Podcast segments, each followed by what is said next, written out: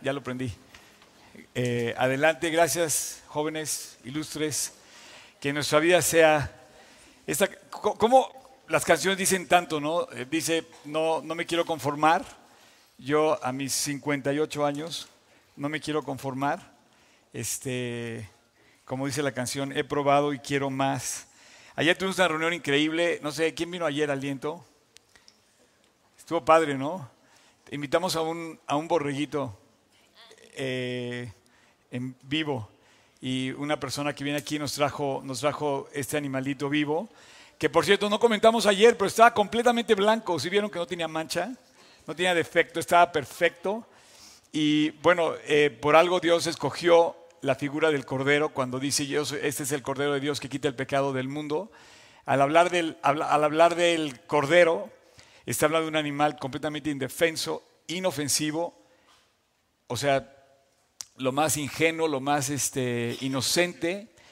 Y él se compara con, este animal precisamente porque iba a dar su vida por nosotros, ¿no?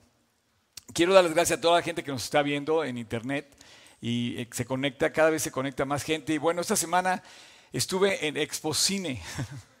Yo no tengo nada que ver ahí, pero el caso es que eh, quiero decirles que Dios abre una puerta para, precisamente tener más acceso a través de, los medios electrónicos masivos de comunicación. Eh, así es que esperen, esperen nuevas eh, noticias porque vamos a estar conectados a través de, los medios.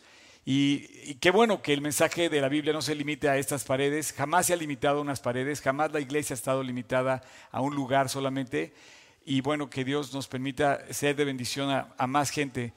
Eh, me sorprende que pues, cada vez me encuentro con más personas que nos ven, que nos, que nos siguen y, qué bueno que seamos de aliento mientras transitamos por este eh, eh, tiempo en la tierra, poder alentarnos unos a otros a caminar para Jesús, ¿no? Así es que les pido sus oraciones para que Dios pueda seguir construyendo esta casa que básicamente no es una casa de cuatro paredes, es una casa que tiene ahora más eh, difusión que nunca. Eh, algunos me preguntaban, oye, ¿qué andaba haciendo en Expocine? Pues no andaba firmando autógrafos, te lo por seguro. Eh, tuve la oportunidad de compartir de Cristo varias personas y bueno, vamos a estar haciendo cosas nuevas que van a estar, si Dios lo permite, vamos a estar compartiendo con ustedes. Así que bienvenido a toda la gente que nos ve. Y bueno, hoy tenemos un día muy especial, es la serie de Reyes. Y hoy vamos a estudiar el capítulo, el episodio 2. Déjenme ir por, mi, por mis apuntes, aquí con los niños. Este, ya me metí hasta acá. Aquí hago pesas todas las mañanas con esto. No saben lo pesado que está. Pero qué bueno, porque así creo que se cae. Más difícil que se caiga. Este, cada vez eh, la reunión de aliento nos sorprende y nos, nos alienta más. Este, de verdad, ya fue muy, muy alentador la, figura de ver el, el, el, borrego, el cordero, el carnero, este, y toda la, toda la figura del tabernáculo. Aquí construimos un tabernáculo. Quiero agradecerles de verdad a toda la gente del staff que hizo todas las partes manuales, o sea, manualmente hizo toda la figura del tabernáculo, un gran trabajo que me, alienta mucho ver el corazón que, que hay en cada uno de todos ustedes que participan de staff aquí en G36 Polanco. Dice, Dios resiste a los soberbios y da gracia a los soberbios y da gracia a los humildes. Fíjate bien, Dios rechaza a los soberbios y da gracia a los humildes. Eh, humillaos pues bajo la poderosa mano de Dios para que los exalte cuando sea el tiempo, echando toda vuestra ansiedad sobre Él. No sé cómo vengas hoy, pero dice que debemos venir humildes y dice que debemos echar toda nuestra ansiedad, toda nuestra carga, toda nuestra necesidad, toda nuestra aflicción sobre Él. Si te afligen tus deudas, si te afligen eh, tu, condición, a lo mejor traemos un problema físico, si te, afligen tus relaciones, cualquier cosa, dice, echemos toda vuelta ansiedad sobre Él. Eh, sed sobrios y velad porque vuestro adversario, el, el diablo, vuestro, tenemos un adversario, te lo quiero confirmar, no, no es eh, poca cosa, dice, el diablo anda como león rugiente buscando a quien devorar. Tú ya puedes ver muchos devorados por el diablo al ver, al ver las condiciones en las que se encuentra el mundo, las personas. Ya podemos ver el diablo cómo hace esa, esa labor. Dice, está buscando eh, como león rugiente a quien devorar. ¿Qué diferente es ver un león rugiente a ver una oveja? La condición, Dios no se compara con un león más que con, cuando habla de que es el león de la tribu de Judá, ¿no? el símbolo real, el símbolo de rey, de rey. Pero cuando hablas de humildad, hablas de la oveja, cuando hablas de, de, eh, de cómo devora un animal a su presa, dice buscando alrededor a quien devorar. Así es que al cual resistir firmes en la fe, sabiendo que los mismos padecimientos van cumpliendo vuestros hermanos en todo el mundo. Entonces Dios nos dice que tú eres más fuerte que un león, siempre y cuando quieras resistir en fe. La fe puede más que los rugidos del león que te ataca. No sé cuál sea la tentación, no sé cuál sea la prueba que traemos cargando, pero la fe puede apagar los rugidos del león que nos quiere devorar. Así es que fortalecete en fe. Eso fue lo que no hizo Saúl. Saúl es el primer rey de, la monarquía de Israel. Eh, lo estuvimos eh, analizando la semana pasada. Es un personaje que es muy difícil, eh, digamos, resumir en una sola sesión. nos daría para hablar mucho Saúl, pero él no cumplió esto. Yo creo que Raúl, Raúl, este, Saúl, Saúl raya en la locura. Eh, era, fue un, príncipe escogido, fue un, rey escogido, fue un personaje notoriamente sobresaliente y, termina siendo prácticamente desechado por la locura en la que él, en la que él se mete, ¿no? Y yo quiero eh, que, tú y yo analicemos qué diferencia hubiera sido en la vida de Saúl si hubiera obedecido los principios de Dios. Él los conocía. En Deuteronomio 17, Dios se encargó de darle a los judíos y por ende a nosotros también los principios políticos. Quiero decirte que estamos hablando de política. Este, y vamos a hablar de política durante esta serie de reyes y vamos a hablar de los errores de los políticos. Y de hecho, vamos a entrar hoy a hablar de David. Y David también comete errores. Y Moisés, cuando Dios le da la ley de Moisés en el capítulo 17, Dios instruye al pueblo de Israel y dice, cuando hayas entrado en la tierra que el Señor tu Dios te da, y tomes posesión de ella y habites y digas, pondré un rey sobre mí. Qué interesante. Subraya, por favor, que estamos hablando de Deuteronomio. Mucho tiempo antes de que surgieran los reyes, dice, cuando pase esto, te voy a dar la instrucción para el rey. Si hoy tuviéramos delante de nosotros a un eh, político connotado, escucha lo que dice Dios. Dice, como todas las demás naciones que están sobre mis alrededores, ciertamente pondrás por rey sobre ti al que Dios escogiere. De entre tus hermanos pondrás sobre ti al rey. No pondrás a ningún hombre extranjero, es una ley básica, o sea, para ser un presidente mexicano tiene que ser mexicano, para ser inglés pues tiene que ser inglés, y para ser israelí pues tiene que ser israelí, eh, hebreo. Y dice, que no sea tu hermano, pero él no aumentará para sí caballos, y empieza a dar una serie de reglas no aumentará para sí caballos, ni hará volver al pueblo a Egipto con el fin de aumentar caballos, porque el Señor ha dicho, no volverás nunca por ese camino, ni tomará para sí muchas mujeres, para que su corazón no se desvíe, ni tomará plata ni oro, ni amontonará para sí en abundancia. Y cuando se siente ese rey sobre el trono de su reino, entonces escribirá para sí en, el libro una copia de esta ley, del original que está al cuidado de los sacerdotes levitas, y lo tendrá consigo y leerá en él todos los días de su vida para que aprenda, para que aprenda el temor a Dios. Eh, qué, qué, precioso tener un, un rey o un gobernante sobre nosotros, cualquiera que sea, que tema a Dios. Yo sé que tú eres gobernante de tu casa. Debías de comenzar por ahí, poniendo en tu gobierno, en tu propio territorio, en tu, como dicen los ingleses, que cada, que la, que la, que la casa de un inglés es su castillo. la casa de cualquier hombre es su territorio, ¿no? sobre el cual Dios lo puso para gobernar. Y dice, para que pongas en tu corazón como gobernante de tu casa el temor a Dios. Dice, para que, eh,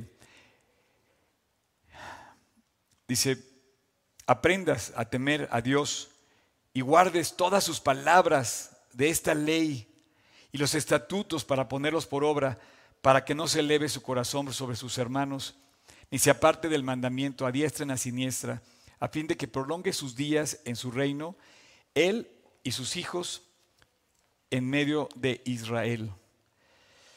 Definitivamente la vida de Saúl es, es una vida eh, impactante y Saúl eh, es el primer rey que es desechado y después de que es ungido Saúl, es ungido David. Y bueno, David va a pasar por un periodo de gran humildad, fidelidad, valor, y después va a, pasar por un, por un periodo de, grande prueba y fracaso, una caída muy fuerte en la vida de, David. Eh, Dios lo perdona y él restaura su condición y surge después un nuevo David, al final de sus días, un hombre humilde, en donde Dios ha trabajado. Eh, ambos personajes yo creo que son estudios de carácter en donde tú y yo podemos aprender de lo que pasa en sus vidas para imitar sus aciertos y para evitar sus errores. En Saúl vemos la advertencia, Dios le advierte a este hombre, le advierte que reflexione sobre sus faltas a su carácter, a sus principios, que dañan su vida y la de los demás y no reacciona. Y lo invita a humillarse y no se humilla. Saúl nunca se humilla y este fue su gran error. ¿Qué es lo contrario de humillarse? El orgullo. ¿Qué es lo contrario de humillarse? El egoísmo. Y a lo mejor tú, tú y yo pensamos igual, pero mientras tú pienses igual, vas a tener un problema. El, el mismo problema de Saúl. Dice que como ídolos e idolatría es la obstinación. Compara el orgullo con el pecado de la idolatría. ¿Por qué? Porque te pones tú como Dios. Yo digo eh, de broma y en serio, eh, hay muchos que le hacen culto al yo y son yoístas. yo primero, yo después y yo en todo momento, ¿no? Pero Saúl es tiene, una invitación de Dios a humillarse y la rechaza. Entonces tú y yo tenemos que ver en Él nuestra persona si estamos cayendo en el mismo error y reaccionar a tiempo. Es una advertencia. En cambio, en el ejemplo de David, el ejemplo de David es un ejemplo de paciencia. Tú lo ves a David ungido joven, a él ungen joven y cuando él está como un jovencito, él nunca de ninguna manera, sabiendo de antemano que ya va a ser el rey, nunca se atreve a ir en contra de los tiempos de Dios. Eh, hace 15 días celebramos el Día del Padre y tuvimos aquí una serie de jóvenes que, que, que dijeron, yo quiero esperar por el tiempo de Dios. Y se me hace increíble cómo hay jóvenes en la Biblia de valor. Uno de ellos es David, otro fue Daniel, Dice que propuso en su corazón no contaminarse. Otro fue José, otro fue Timoteo. Y así vemos a muchos jóvenes y en ellos aprendemos un ejemplo de paciencia y de confianza, de confianza en, en los tiempos de Dios. Y David tenía motivos para pensar, muchos motivos para pensar que Dios lo había abandonado. ¿Por qué? Porque lo, fíjate que David es perseguido en dos ocasiones. Estamos con David. Eh, es estamos perseguidos en dos, él es perseguido en dos ocasiones. La primera la persigue lo persigue Saúl y él es inocente en la persecución cuando lo persigue Saúl. En cambio, en la segunda persecución que, que sigue, él sí es culpable. Lo persigue su propio hijo y lo quiere matar. En la vida de David vemos huyendo a David al desierto, en dos momentos de su vida, uno donde es inocente y otro donde es culpable. ¿Culpable con qué? Con Absalón. Absalón se revela contra él, ¿por qué? Porque tú sabes que la vida de David fue una vida donde empieza precisamente como ejemplo de paciencia y confianza y de repente él eh, en toda su, en toda su, su, carrera al lado de, de Saúl, él sufre una persecución injusta que te puede pasar a ti, que me puede pasar a mí. De hecho, creo que hay ejemplos a estas alturas de la vida te puedo platicar cuántas veces injustamente me ha perseguido. Eh, por ejemplo, este, a mí una vez me persiguió Hacienda. Y yo no hallaba dónde esconderme, en el buen sentido. Porque, y fue una persecución injusta. Y duró 13 años. Y Dios me sacó adelante. Aquí estoy. Y te puedo decir hoy, te puedo decir hoy ante las cámaras que tu pastor no tiene deudas de ningún tipo, gracias a Dios. Y bueno, este, pero un tiempo fui muy afligido por esto. Yo tengo un restaurante, tengo un negocio, y en ese negocio, este, pues un negocio con 65 años de historia, pues ha pasado por todas, ¿no? Y la verdad es que em, aprendí a confiar en Dios y a, mantenerme fiel ahí. Y Dios me sacó adelante, como lo sacó adelante a, David.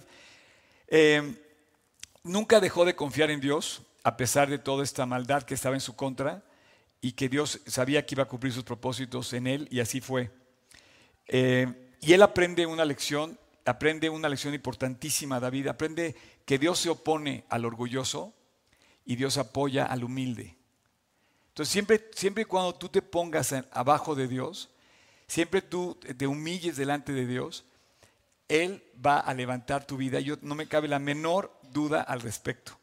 Te decía yo que eh, Él es perseguido la segunda vez eh, eh, justamente, merecidamente, te voy a decir por qué. Tú sabes que cuando él ya estaba reinando, vamos a hablar ahorita de su reino, se le pasó el canal de televisión y, vio de más. En aquel entonces no había Netflix ni había nada de eso, pero él estaba en, su, en la ciudad de David los que han estado en la ciudad de David, es una ciudad toda terraceada, y en una ciudad, porque estaba hasta arriba su palacio, eh, hasta arriba él empieza a ver un poco más abajo una, una terraza donde está una mujer, y la empieza a observar y comete un pecado con esta mujer, grave, muy grave. Y él es eh, enfrentado por el profeta Natán y le dice, tú eres ese hombre que ha faltado a Dios de esta manera, mereces la muerte. Esa, ese pecado de, de adulterio que comete él y de homicidio también, obviamente merecía que él muriera. Y él se humilla delante de Dios, le pide perdón a Dios, ¿y qué crees? Dios lo, lo perdona y lo restaura, pero no le evita las consecuencias. Y lo mismo que hizo con Betsabé, lo va a ver en su propia familia. Entonces te vas a encontrar con que su hija Tamar es tomada incorrectamente por su hermano, eh, se me fue ahorita Amón, creo, y después su otro hermano se entera de esto, Absalón, y manda matar al que hizo esto, y entonces en su propia familia pasa lo mismo que él hizo, pero peor. Así es que ten cuidado de cometer el mismo error. Porque tú puedes pensar, no, es que ya es mi momento, ya tengo que vivir yo para mí, tengo que, yo, me merezco tal cosa. Sí, pero cuando estás hablando de familia, cuando estás hablando ya de, la vida, tiene consecuencias. Y la vida de David tuvo consecuencias tremendas. Y después, este, este problema es tan grave que su hijo Absalón se levanta en contra de él mismo, en contra del rey, en contra de su padre, y compite en una guerra civil para derrocar a su padre y lo hace huir de Jerusalén. Y tú ves ahora huyendo otra vez y escondiéndose. Si tú lees el Salmo 3, el Salmo 3 lo escribe David cuando él es perseguido por Absalón. Y se tiene que esconder en lugar de pelear, pide perdón a Dios. Y Dios lo perdonó. Pero no pudo evitar las consecuencias de tu pecado. Y yo te quiero decir eso, la Biblia habla de muchos ejemplos en donde el pecado, pues sí, Dios te perdona, pero las consecuencias a veces son inevitables. En fin, David logró hacer varias cosas, eh, una de las cuales es que unificó al pueblo de Israel. Podemos poner la, genealogía, digo la genealogía, la cronología. Quiero que veas esto. Eh, ¿Se acuerdan de nuestra gráfica, no? Abraham, Isaac, Jacob, de, la línea de Jacob viene José, después aparece Moisés, Josué, los jueces, aquí están todos los jueces, y entramos a los reyes. Para hablar de los reyes tienes que, estar, eh, eh, tienes que tomar tres libros de la Biblia que son seis en verdad, parecen seis, pero son tres. Primera y segunda de Samuel, primera y segunda de Reyes y primera y segunda de Crónicas. La verdad es que son un solo libro pero por la longitud del libro está dividido, los tres libros están divididos en dos. La primera carta, digamos, la primera, no sé si lo podemos poner un poquito más grande la imagen, no se lee bien, pero bueno, eh, obviamente el primer rey es Saúl. La primera carta de Samuel describe el nombramiento de esta transición, de este tipo de gobierno político en Israel, de los jueces, de caciques, así puedo decir, de tribales, y ellos piden rey a Samuel le toca ungir al primer rey y a iniciar la monarquía y el sistema político que comienza a partir del 1030 aproximadamente antes de Cristo es el sistema político de monarquía en Israel. Va a durar hasta el 586 aproximadamente donde Babilonia termina con eh, el imperio, arrasa por completo, lo vamos a ir viendo en el, paso de la historia. Y el primer rey aproximadamente 1030 a 1000 de, antes de Cristo, eh, reina Saúl, reina 40 años en Israel, no reina en Jerusalén. La capital de Jerusalén todavía no era, la capital directa no era Jerusalén. Reina en Gabaón, reina en Ramá, eh, y él eh, básicamente, digamos, toda la vida de Saúl y todas las cosas que le suceden en aparecen en la primera carta de Samuel. Aparecen dos personajes más, que obviamente es Samuel, que es el que nombra al rey Saúl. ¿No estoy haciendo bolas? ¿No? Y aparece David, el pequeño joven, rubio, de ojos azules, chiquito, el hermano menor de siete, que es ungido por Samuel de joven y le dice, anda, gracias, perfectamente. Y aparece eh, David en la primera carta de Samuel. Primera carta de Samuel. Si ustedes quieren leer los reyes, tienen que irse a la primera carta de Samuel. Eh, en la segunda carta de Samuel aparece David. Y se ve todo, todo cómo él va desarrollando su reino. Y bueno, pues David logra unificar al pueblo. ¿Por qué? Porque cuando él hereda, digamos, eh, el reino, justamente toma posesión una vez que muere Saúl. Al morir Saúl, eh, hay una parte de personajes que están a favor de Saúl, de la tribu de Benjamín, y otros que están a favor de David, de la tribu de Judá. Y ahí, digamos que la parte norte del reino se asocia a los descendientes de Saúl, que le quedaba nada más un hijo, porque habían muerto los tres en la misma batalla contra los filisteos donde muere el rey. Pero en el sur es nombrado eh, en Hebrón David como rey y, lo aceptan en las tribus del sur. Y, David empieza a reinar siete años, primero así lo dice la Biblia, siete años en la parte del sur. Eh, podemos poner el mapa de donde están los dos reinos. Eso. Ahí está más o menos dividido todo Israel en la época de los reinos. Eh, este mapa es un poquito más adelante, pero más o menos te da la idea. Y David comienza a reinar en esa ciudad, se llama Hebrón. ¿Sí? En este, en este lugar él empieza a reinar ahí y la gente del sur lo acepta como tal, como rey, y lo, y lo proclaman rey durante siete años y seis meses. Pero él él quería reinar sobre todo Israel y quería unificar, unificar a toda la nación. Estaba dividida. Todavía quedaba un descendiente de, de Saúl, pero su jefe de Estado Mayor presidencial de Saúl, que no murió con él, eh, apoya a ese descendiente, a Isboset, y le da por un par de años, le da el reino. Sin embargo, después hay, un, hay una parte como de que queda sin, sin, eh, sin gobierno, la parte norte, pero David dice, fíjense bien, si logro, si logro conquistar Jerusalén, entonces voy a unificar a toda la nación porque nuestra capital política es Jerusalén. Y entonces él se lanza y se va, contra, se va a Jerusalén, estaban ahí los jebuseos, y los jebuseos dicen, eh, sacan, una, sacan un meme de aquel entonces y, dice, y, dicen, y dicen, no queremos a David. Es más, ni los cojos ni los ciegos, dice, hasta ellos le ganarían a David porque, y entonces dice, dice Dios que está escrito que David dijo, bueno, pues vamos por los cojos y vamos por los ciegos. Y justamente conquista Jerusalén. Y en ese momento, políticamente, Jerusalén se vuelve la capital unificada. ¿Quieres, poner eh, el otro mapa?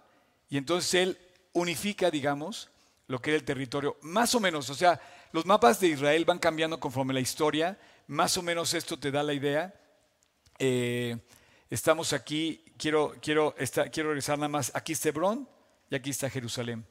Jerusalén está cerca del Mar Muerto, está al sur del Mar de Galilea, esa es Galilea, está entre el Mar Mediterráneo y el Mar Muerto está en las colinas, en la cordillera, hay una cordillera que corre aquí, eh, y bueno, está en las montañas, y él conquista Jerusalén y lo nombra Sión.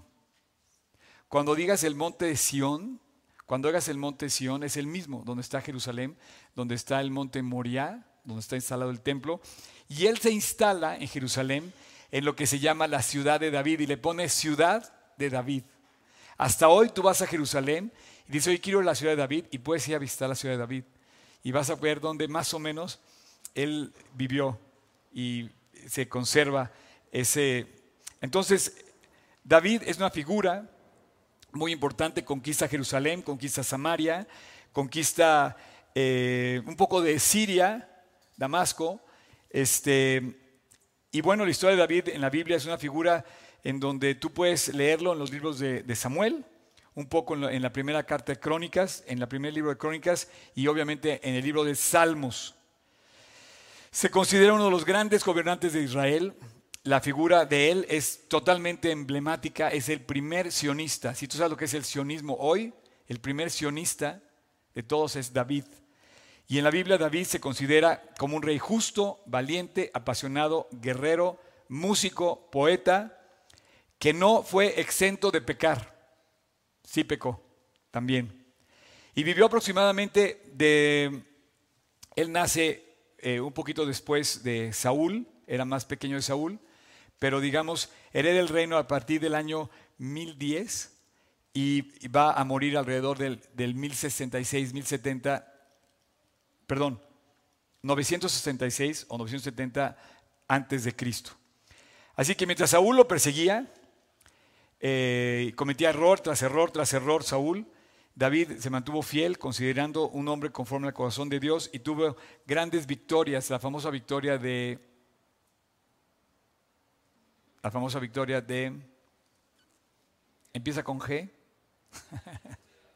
Goliat, exactamente. Y fue un gran militar desde pequeño. Empezó a luchar, dice que luchó contra un oso y contra un león, por lo menos contra un oso y contra un león y les ganó. Entonces era un cuate bastante tronado, este, fuerte deportista. Casi todos, los, casi todos los personajes de la Biblia son deportistas. ¿eh? Si tú eres un personaje de la Biblia, tienes que hacer deporte para conservarte bien. Y bueno, aunque Saúl nunca dejó de perseguirlo con la intención de matarlo, David se levantó, eh, eh, jamás se levantó en contra de Saúl, jamás. Siempre estuvo a favor del reino, siempre respetó que era el ungido de Dios y siempre esperó por el tiempo que Dios lo trajera para que él lo nombrara rey sobre Israel. Y él, esperó aproximadamente unos 20 años. Y 20 años después es cuando toma posesión del reino, una vez que el, reino, que, el rey David, que el rey Saúl, perdón, su predecesor, había muerto. Así que David se volvió a Dios, confió en Él, incluso eh, tú puedes leer perfectamente en los salmos, cuando David deprimido, desanimado, alza sus ojos a los montes y dice, ¿en quién pondré mi socorro? Mi socorro viene de Dios, que hizo los cielos y la tierra. No dará su pie al resbaladero, ni se dormirá el que se guarda. He aquí no se dormirá ni al que guarda Israel, ¿no? Así que esta confianza de Dios eh, y su continua búsqueda de esa relación con Dios lo fortalecen como hombre y es lo que tenemos que imitar de David. Él se mantuvo fiel a Dios en las buenas y en las malas. Es, padre cuando todo está bien eh, confiar en Dios, pero también es muy padre confiar en Dios cuando todo va mal, aparentemente, y después Dios hace un milagro. ¿no? Em, así es que termina la Biblia calificándolo a David como un hombre conforme al corazón de Dios. Hay muchos eventos en la vida de Saúl y en la vida de David. Algunos son paralelos, pero uno, por ejemplo, que no sucede en la vida de Saúl es cuando su esposa se burla de él. ¿No, se ha pasado eso? Yo no tengo ese problema. Este, una vez, tuvo muchas esposas. Ese fue uno de sus problemas más grandes. Eh, David tuvo muchas esposas y una de ellas, su esposa Mical, que él recupera, eh, era hija de Saúl. Una de ellas, eh, cuando, cuando regresa victorioso y entra a Jerusalén, Mical lo ve desde su balcón, digo que es como terraceada la ciudad de David, y él va subiendo y va danzando y va alabando a Dios. Y después cuando entrega el arca y todo se pone más en su lugar, llega con ella y le dice, ella, dice, oye, bonito show que acabas de hacer.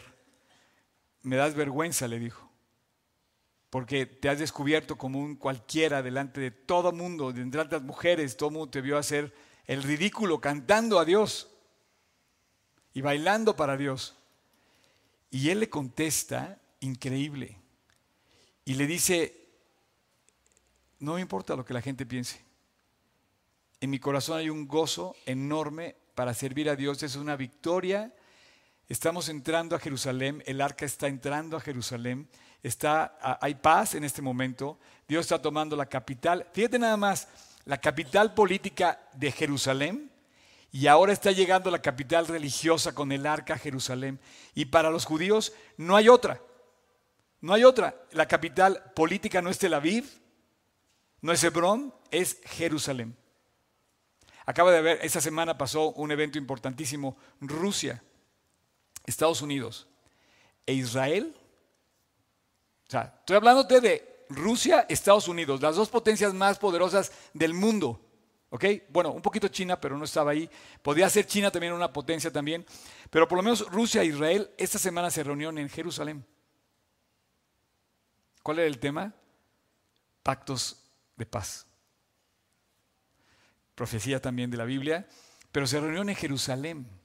Esto es insólito, nunca había pasado esto. esto era Primero no hubieran ido a Israel jamás. Y si hubieran ido, hubieran ido a Tel Aviv, que era la capital aparentemente política hasta el año pasado. Pero siempre ha sido la capital política de Israel, Jerusalén. Y bueno, ahí lo estás demostrando. Él dice, estoy feliz y estoy danzando y estoy cantando, estoy alabando a, a mi Dios. ¿Por qué? Porque dice la Biblia, Dios es espíritu. Y el que le adora tiene que adorarlo en espíritu y en verdad. Y le dice, tú has, más bien la que has hablado con una cualquiera eres tú, le dice, porque tú no sabes lo que está pasando en este momento al considerar que se está consolidando Jerusalén como la capital política y la capital religiosa de esta nación.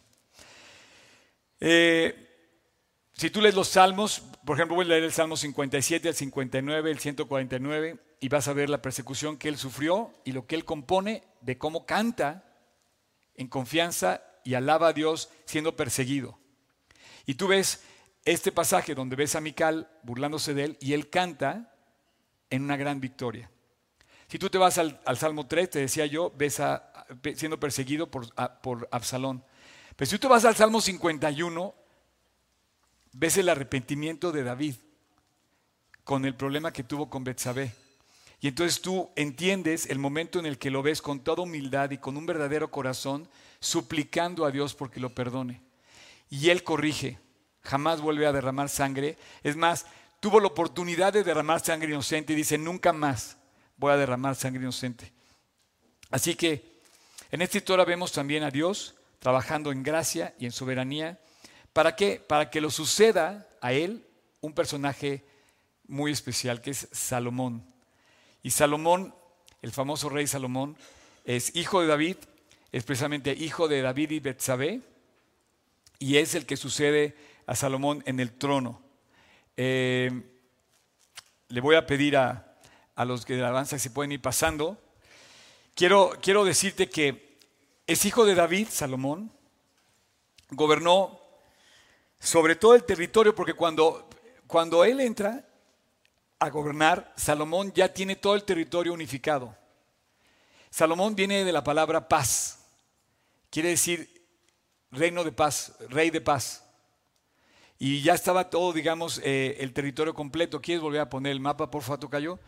Eh, y tú lo ves, el reino, y Salomón reinó ya sobre todo. Todavía a David le, le tocó, decía, conquistar la parte del norte y unir a todo el reino, pero a Salomón le tocó ya conquistar todo. ¿Y qué crees? Que a Salomón le sucede algo interesantísimo. ¿Puedes poner la cronología ahora? Fíjense bien, la grande, por favor. Eh, no. Este se lo preparé. No, es la grande, por favor. Saúl, David, Salomón. En la transición de esto aquí también hay problemas porque hubo algunas envidias, ya sabes que no faltan, políticamente no falta quien se quiere separar, quien traiciona a última hora al, partido con el cual está, se cambia de partido, el famoso, el famoso asistente de, de David, Joab, que peleó por él durante toda su vida, al morir David, se pone en contra de su descendencia. Y Salomón tiene que matar a Joab porque estaba rebelando contra él. Total, hay una, hay una crisis en la, en la herencia de, entre ese, pero sí, finalmente hereda Salomón el reino y es coronado y es ungido como rey. Sin embargo, Dios le dice una serie de, eh, consejos a través de la, de la vida de David y le dice, le dice que, que viva para Dios, que viva para Dios con todo el corazón. Le dice que, que Él va a estar, que su Dios va a estar con Él siempre. Le dice que, que así como estuvo conmigo, va a estar contigo.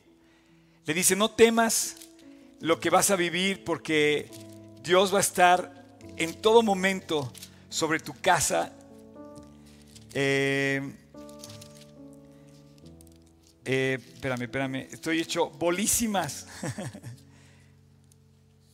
Eh, dice, aquí está. Se despide David de Salomón y le dice, por favor, si puedes tú agarrar esta parte de la Biblia y apropiarla, hazlo. Dice, como, como el padre al hijo, ¿no? Como un padre amoroso a su hijo que toma posesión de la, de la, del reino, ¿no? Y le dice, dijo también David a Salomón, su hijo, anímate y esfuérzate y manos a la obra. O sea, ponte a trabajar. Él es joven, decía, él es un jovencito.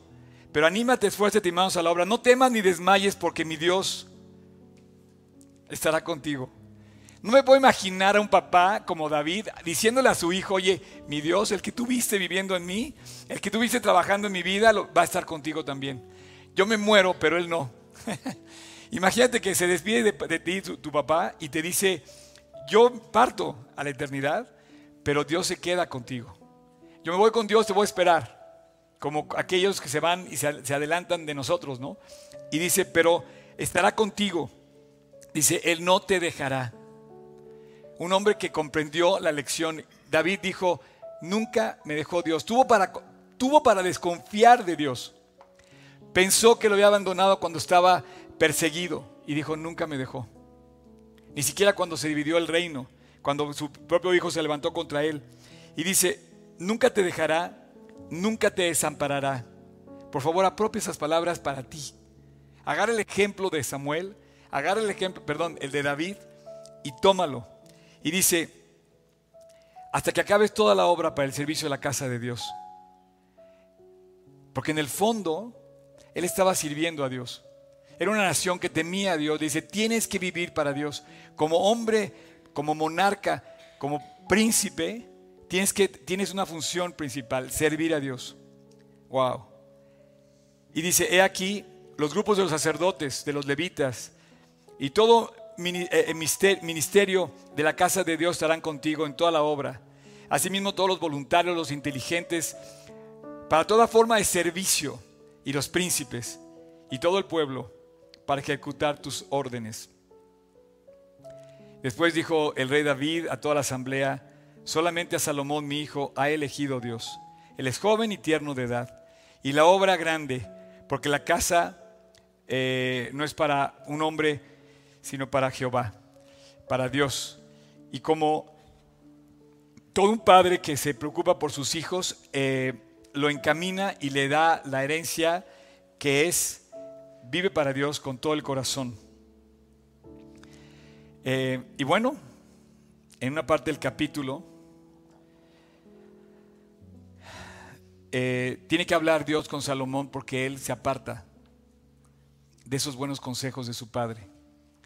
Y le dice Dios a Salomón, si quieres poner tocayo, Primera de Reyes 11, del 11 al 13, le dice, por cuanto ha, dice, porque ha habido esto en ti, y no has guardado mi pacto, mis estatutos que yo te mandé, romperé ahora tu reino y lo entregaré a tu siervo. Sin embargo, no lo haré en tus días por amor a David tu padre, lo romperé de la mano de tu hijo. Pero no romperé todo el reino, sino que daré una tribu a tu hijo, por amor de David mi siervo, y por amor a Jerusalén, la cual yo he elegido. ¿Quieres poner otra vez la cronología? Y finalmente la historia termina y se divide. Él tiene un hijo que se llama Roboam, y después Roboam empieza a imponer tributos y, pone cargas más fuertes políticamente, le dobla los impuestos a la gente. Y entonces la gente llega y dice, oye, ayúdanos. Y Robam dice, no,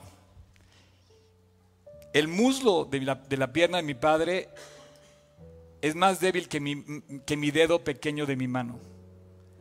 Y dice, si mi padre os castigó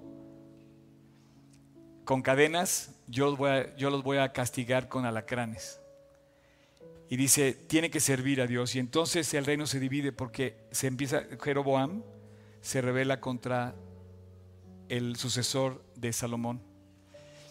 Vean el próximo capítulo, la semana que entra.